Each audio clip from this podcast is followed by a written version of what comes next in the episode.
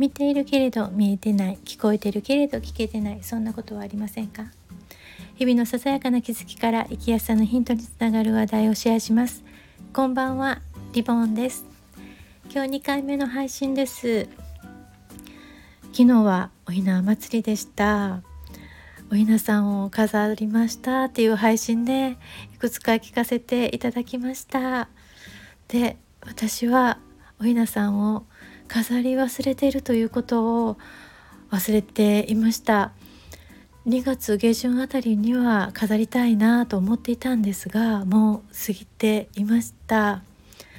あのハチさんがね可愛いおひなさんをあのサムネイルにアップされてましたね。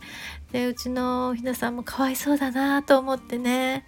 えー、もちろんミニチュアのものです。あの両親が娘に買ってくれた大きい重たいものはもう用を出さないんですね。娘が自立して、えー、家を出てからはちっちゃいものは飾っていたんですが今年はすっかり忘れていました。でサムネイルにアップしているものはえ後ろがミニチュア版。前のもミニチュア版なんですが木製のものです。娘が保育園に行ってた時その保育園でね購入したものです。その当時は娘がそれをペロペロ舐めてね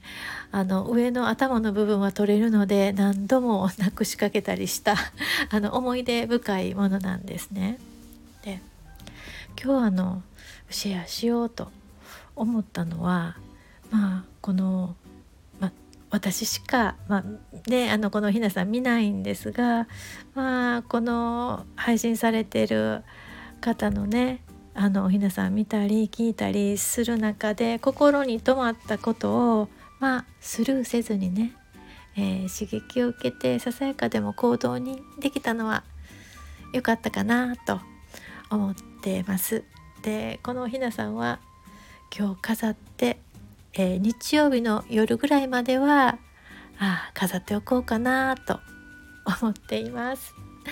最後まで聞いていただいてありがとうございましたではまた。